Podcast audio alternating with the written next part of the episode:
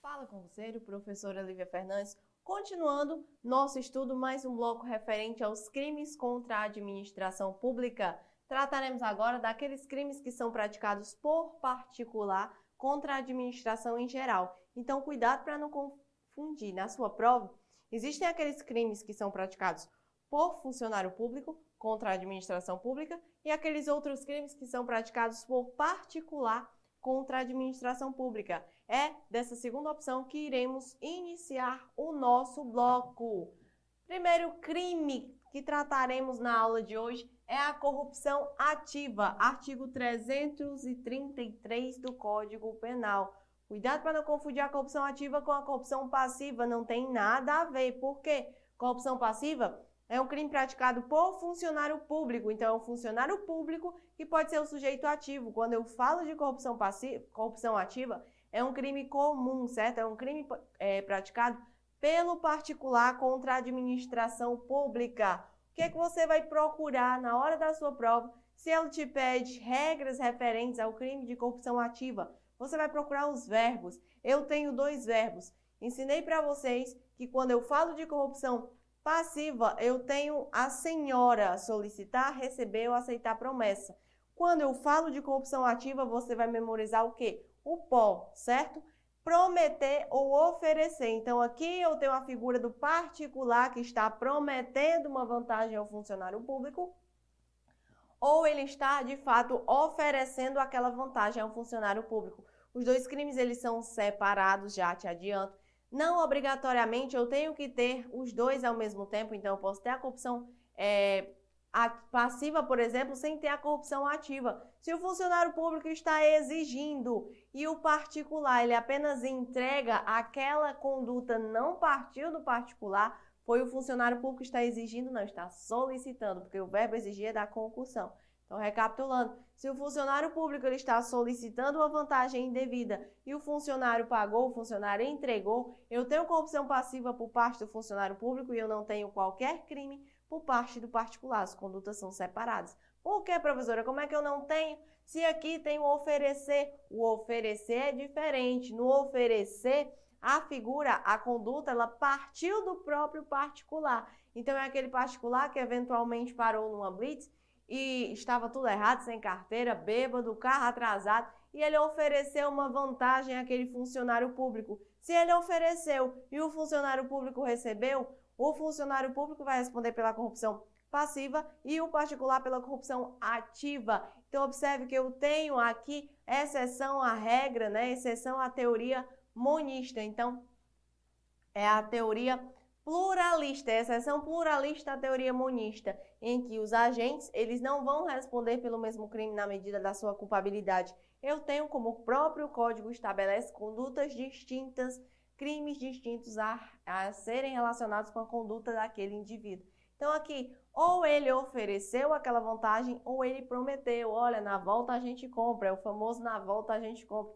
Na volta eu te pago, funcionário público, ele está prometendo, certo? Então, nas duas modalidades, eu tenho consumado o crime de corrupção ativa. Professora, e precisa o funcionário público é, receber ou deixar de fazer alguma coisa? Não. Se o funcionário público eventualmente se negou aquele oferecimento ou aquela promessa, eu não vou ter o crime de corrupção ativa? Vou, eu não vou ter o crime de corrupção passiva. Mas o crime de corrupção ativa é um crime formal, certo? Não necessita de qualquer resultado naturalístico para a sua consumação. Professor, e se essa corrupção for subsequente? Primeiro, o que é uma corrupção subsequente, né? Se você responder se é ou não crime, o que é uma corrupção subsequente? é aquela que depois que o funcionário público ele praticou o ato, o oficial, o particular foi e ofereceu como se fosse um agrado, um pagamento, entendeu? Ah, funcionário público, você foi muito legal comigo, muito gentil. Toma aqui um agrado, toma aqui o para merenda, né, como se fala aqui. Então, a corrupção subsequente, ela não é corrupção ativa, certo? Para ter a corrupção ativa, o funcionário público ele tem que prometer oferecer antes do ato o particular tem que prometer oferecer antes do ato daquele funcionário público. Eu tenho causas de aumento de pena do artigo 333, 33, parágrafo único. que é o que, professora? É o exaurimento da corrupção ativa. Ou seja, se aquele funcionário público ele deixou de praticar, praticou ou retardou um ato que seria de ofício, que seria obrigação dele, não é praticar, em razão da promessa ou desta vantagem oferecida pelo particular, a pena daquele particular vai ser aumentada de um terço. Então, se o particular ofereceu e o funcionário público nada fez, eu tenho a figura do CAPT, certo? Mas se o particular ofereceu, o funcionário público recebeu, eu tenho a figura ainda do CAPT. Mas se o particular ofereceu, o funcionário público recebeu e deixou de fazer aquilo, ou fez ou retardou um ato de ofício em razão daquela vantagem oferecida pelo funcionário público, eu vou ter causa de aumento ao funcionário público, certo? Apenas vou ter causa de aumento ao particular. Então, a pena daquele particular pelo crime de corrupção ativa vai ser aumentada de um terço. É isso que você precisa saber sobre o crime de corrupção ativa para a sua prova. Vamos agora tratar do crime de descaminho, artigo 334 do Código Penal. Professor, eu sempre confundi o crime de contrabando com o crime de descaminho. A partir da aula de hoje, você não vai mais confundir. Você vai observar que existem diferenças peculiares que não irão te possibilitar confundir estes dois crimes, certo? Quando é que eu tenho o crime de descaminho? Eu tenho o crime de descaminho quando o agente ele vai iludir o pagamento de quê, professor? De imposto ou de tri, ou de direito ou de imposto pela entrada, pela saída ou pelo consumo de mercadoria, certo? Só que observe este detalhe importante. Aqui eu estou falando de uma mercadoria que é lícita. A mercadoria é lícita. Então, por que, que é crime? Porque aquele agente, aquele particular, ele está ludibriando o pagamento do imposto referente à, à entrada, à saída ou consumo daquela mercadoria. Então, imagine, por exemplo, o particular que viajou aos Estados Unidos e lá ele comprou vários produtos. Para entrar no Brasil com aqueles produtos, aquelas mercadorias são listas comprou notebook, ele comprou é, celulares, relógios. Para entrar no país com aquela mercadoria que é lícita, ele precisaria pagar determinados impostos. Aí o que, que ele fez? Ele ludibriou o pagamento daquele imposto e entrou no país com aqueles produtos. Então o crime está em ele, é, em ele não pagar o imposto, não pagar o direito e não no fato da própria mercadoria, certo? A mercadoria, ela é legal, a mercadoria, ela é lícita. Acontece que o agente, ele ludibriou o pagamento. Professora, quando eu falo em descaminho, aplica-se o princípio da insignificância, porque eu já sei que o entendimento predominante é, entre os nossos tribunais é de que eu não vou aplicar o princípio da insignificância quando eu estou falando de crimes contra a administração pública. Esta é a regra. Mas cuidado, porque eu tenho a exceção exatamente do crime de descaminho. Qual é a exceção do crime de descaminho? Eu vou aplicar o princípio da insignificância quando o débito tributário não ultrapassar 20 mil reais. Antigamente existia o quê? Existia controvérsias quanto a, essa, a esse valor, certo? Porque o STF entendia uma coisa, o STJ entendia outra. Hoje, eles já entraram em, em um acordo e os dois sabem que este débito não pode ultrapassar 20 mil reais. Cuidado, cuidado com o que? Eu estou falando do débito tributário, que não pode ultrapassar 20 mil reais. Cuidado para na hora da sua prova você não confundir com o valor da mercadoria. Eu não estou falando de valor da mercadoria, eu estou falando de débito tributário, certo? É o débito tributário que não pode ultrapassar este valor de 20 mil reais. Existem condutas que também são consideradas equiparadas à figura do descaminho, certo? Estão previstas no parágrafo 1 do artigo 334. Por que eu não coloquei na lousa? Como é que caem essas figuras equiparadas na prova? Elas caem em letrinha da lei. Então, o examinador, na hora da sua prova, ele vai colocar a conduta e perguntar se ela é ou não equiparada, tá? Por isso que eu coloquei aqui, ó, leitura obrigatória, porque o parágrafo primeiro ele é de leitura obrigatória para a sua prova, certo? Leitura obrigatória para a sua prova. Então, terminou o nosso bloco, faz aquela leiturazinha, não precisa aprofundar muito o estudo, porque geralmente ela cai na prova como é, propriamente a letra da lei, ela não foge muito da letra da lei. Então, a leitura atenta, observando quais, é, quais condutas estão estabelecidas como sendo equiparadas ao contrabando e diferenciando daquelas que são consideradas equiparadas ao descaminho, certo? Ao contrabando e ao descaminho, você já consegue é, tirar uma boa pontuação quanto a esse conteúdo na sua prova. Então, mais uma vez, observe, leitura obrigatória não pode para a prova, cai crime contra a administração pública, não pode ir para a prova, quando eu estou me referindo ao crime de descaminho, não pode ir sem fazer essa leitura atenta e minuciosa das condutas que são consideradas equiparadas, tá? Mais uma vez, a mercadoria, quando eu estou falando do descaminho, ela é lícita. A mercadoria é lícita, o agente ele apenas não pagou o tributo devido pela entrada, pela saída, pelo consumo naquela, daquela mercadoria.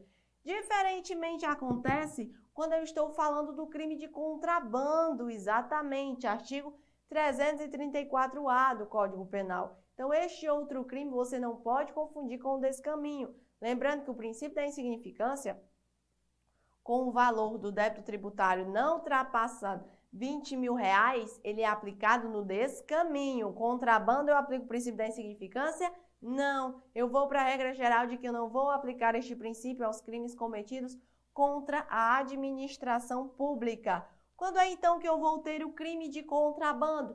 Quando aquele agente ele importar ou ele exportar mercadoria proibida. Se eu estou falando de uma mercadoria proibida, eu tenho uma mercadoria ilícita. Observou a diferença?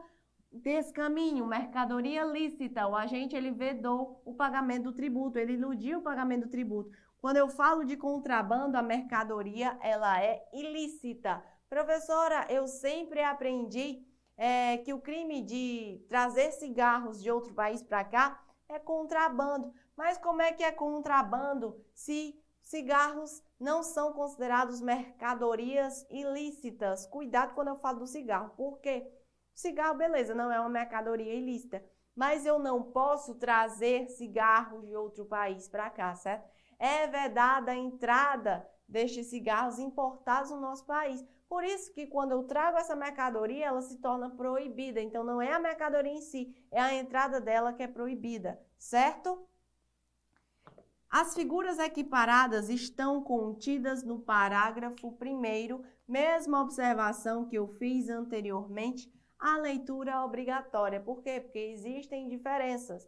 Existem condutas que serão equiparadas ao contrabando, existem condutas que serão equiparadas ao descaminho. Não pode passar a prova sem fazer essa leitura minuciosa, para não confundir. O que o examinador faz com, quando ele trata dessas, dessas figuras de equiparação? Ele busca inverter. Uma que é equiparada ao contrabando, ele traz como sendo equiparada ao descaminho, certo? Então, mais uma vez, leitura obrigatória para a sua prova. Professora, eu observei quando eu estava estudando esses artigos que existem parágrafos. Então, o crime de descaminho tem parágrafos. A senhora pulou os parágrafos. Calma. Eu esquematizei por quê? Porque existem figuras que serão tratadas da mesma forma, tanto para o contrabando como para o descaminho. Como, por exemplo, as normas penais explicativas, que estão previstas nos parágrafos segundos, tanto no contrabando quanto no descaminho. Então, o parágrafo segundo, ele traz apenas uma norma penal explicativa. O que, que diz este parágrafo? equipara-se à atividade comercial, ou seja, tem determinadas atividades é, comerciais que, é, ao eu enxergar, eu observar, eu já consigo identificar como sendo atividade comercial, mas outras não. Então, o examinar, o legislador, ele trouxe esta figura como sendo um parágrafo, já para não deixar qualquer margem de dúvida. Eu vou também considerar como sendo uma conduta equiparada à atividade comercial qualquer forma, certo, de comércio irregular ou clandestino, inclusive aquela estabelecida em residência. Então, eu posso estabelecer na residência aquele meu comércio e eu vou considerar como sendo, eu vou considerar como sendo uma forma de atividade comercial, certo? Existem causas também que irão aumentar a pena do indivíduo, que estão contidas no parágrafo 3 de cada artigo. Quando é que eu vou aumentar a pena daquele indivíduo? Há crimes praticados em transporte. Então, se aquele crime de contrabando, aquele crime de descaminho, ele foi praticado no transporte aéreo, marítimo ou fluvial, a pena do agente ela vai ser dobrada. Isso mesmo, vai ser aplicada em dobro, tá certo? Encerrando essa nossa primeira parte dos crimes praticados por particular contra a administração em geral, vamos agora passar à resolução das nossas questões. Primeira questão na tela. O crime de corrupção ativa é caracterizado por, letra A, solicitar ou receber para si ou para outra, indireto ou indiretamente, ainda que é fora da função antes de assumi-la, mas em razão dela, vantagem devida. Se eu estou solicitando, recebendo ou aceitando vantagem, eu tenho um crime de corrupção passiva. O crime de corrupção ativa é um crime é, praticado por particular e não por funcionário público. Letra B. Extraviar livro oficial ou qualquer documento de que tenha guarda em razão do cargo, sonegá-lo ou utilizá-lo total ou parcialmente. Também não é esta a conduta que eu vou considerar como sendo crime de corrupção ativa. Letra C retardar ou deixar de praticar indevidamente ato de ofício ou praticá-lo contra disposição expressa de lei para satisfazer interesse ou sentimento pessoal. Então, olha o examinador batendo aí na prevaricação. A prevaricação é um crime praticado por funcionário público e não por particular. Letra D. Oferecer ou prometer vantagem indevida a funcionário público para determiná-lo a praticar, omitir ou retardar ato de ofício. Exatamente. Observou aí os verbos? Como é que você vai memorizar os verbos? Pela siglazinha do pó, prometer ou oferecer. É exatamente o que diz a letra D. Corretíssimo é o nosso gabarito. E a letra E, patrocinar direto ou indiretamente interesse privado perante a administração pública, valentes da qualidade de funcionário. Aí eu tenho um crime de, administ... é, de advocacia administrativa e não de corrupção ativa. Gabarito da nossa primeira questão, então, letra D. Questão de número 2. Considerando os crimes contra a administração nos exatos termos do artigo 334-A, parágrafo 1, inciso 3, quem, re, é, quem reinsere no território nacional mercadoria brasileira destinada à exportação incorre nas mesmas penas do crime de. Então observe que o examinador ele trouxe uma figura equiparada e quer saber se esta figura equiparada ela vai ser equiparada a quê? A sonegação fiscal, ao descaminho, à fraude de concorrência, ao contrabando ou à corrupção ativa em transação comercial internacional. Já sabemos que estamos falando do artigo 304, ficamos entre o contrabando e o descaminho. Por isso que eu disse o quão importante é você fazer essa leitura. A leitura é obrigatória das condutas que são consideradas equiparadas. Professora, mas eu ainda não li, ainda não leu, pois observe um detalhe. Eu estou falando, o examinador, ele falou do artigo 334A, certo? Ele citou o artigo. Mesmo que você ainda não tenha feito a leitura das condutas que são equiparadas, ele já citou que esta figura de equiparação está contida no artigo 334-A. E o que, que é o crime do artigo 334-A? Vamos aqui para a lousa. O artigo 334-A, ele está falando do crime de contrabando. Então, se eu busco uma figura equiparada que está contida no parágrafo 1 do artigo 334, eu estou buscando uma figura que é equiparada ao crime de contrabando. Leit é, gabarito da minha segunda questão, alternativa D. Questão de número 3. Em razão do princípio da proteção da coisa pública, o tipo penal que prevê o crime de descaminho não permite a aplicação do princípio da insignificância. Errado, porque a exceção à regra de que eu não admito o princípio da insignificância aos crimes cometidos contra a administração pública é exatamente o crime de descaminho, que possibilita essa aplicação do princípio.